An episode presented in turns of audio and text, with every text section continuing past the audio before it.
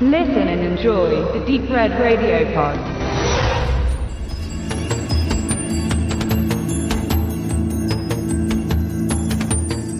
Eddie hat ein Problem.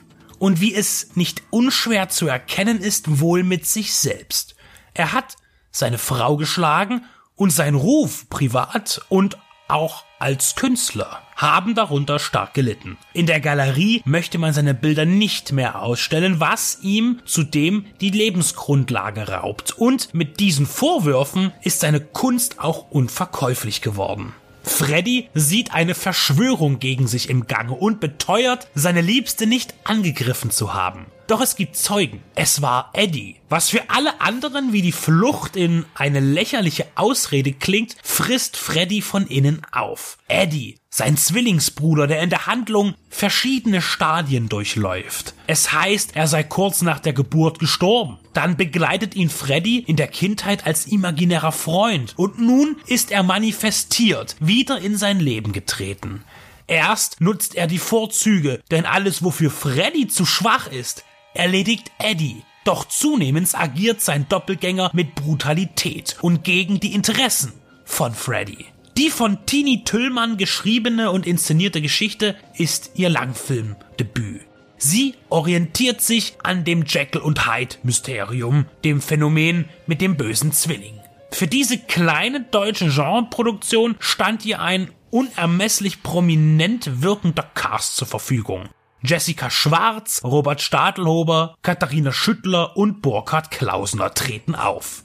Die zwiespältige Doppelrolle des Freddy Eddie übernimmt Felix Schäfer, der einschüchternd auftritt und das Spiel mit der Wirklichkeit oder Unwirklichkeit gut transportieren kann. Den ratlosen und verzweifelten guten Part und den finsteren, brachialen, der auch pädophile Neigungen folgt. Etwas befremdlich wirkt Daniel Christensen, wie immer, der sich mittlerweile als eigenartiger Sanitärpfuscher Flötzinger mit Aschenbecher-Bodenbrillenglas im Gedächtnis gefestigt hat. Hier spielt er, ganz ohne Brille, einen ernsten Polizisten. Tüllmann schafft es, in den idyllischen Schauplatz, dem oberbayerischen Miesbach, unangenehme Früchte zu pflanzen und legt ihre Fährten um Wahrheit, Einbildung, Schuld und Wahnsinn aus. Doch leider sind die üblichen Probleme zu beklagen, unter dem der deutsche Genrefilm heute leidet. Zuerst aber das Positive. Technisch gibt es nichts zu beanstanden. Die visuelle Umsetzung ist schlicht, direkt und frei von Dilettantismus. Kein Problem, aber dennoch ein Wermutstropfen ist das gewählte Thema. Für manchen ist der mystische Bruderzwist vielleicht neu, aber das Konzept ist in ähnlicher bis abgewandelter Form im Genre häufig zu finden. Blood Rage von 1987 und Blood Link von 1982 sind ziemlich nah dran. Entfernt, aber dennoch irgendwie verwandt scheinen Brian De Palmas Sisters und Brother Kane sowie Romeros King-Adaption von Stark the Dark Half. Und während man am Anfang glaubt, das Szenario von Sisters zu erkennen, so lässt sich mit fortschreitender Zeit der naheliegendere Among the Living zum Leben verdammt 1941 von Stuart Heisler wahrnehmen. Eine Thematik darf immer wieder neu aufgearbeitet werden und kann dabei sogar innovativ sein. Das schafft Freddy Eddie leider nicht, denn etwas eigenes, frisches fehlt noch für die runde Sache.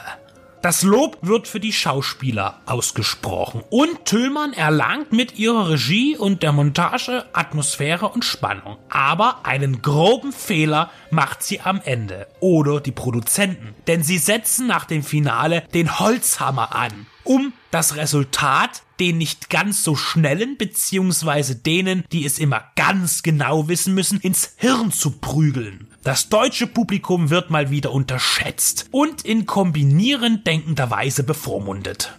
Das Vertrauen in die Genre-Intelligenz fehlt dem Film. Das ist schade und beschert Freddy Eddy trotz all erkennbarer Mühe keinen guten Abgang.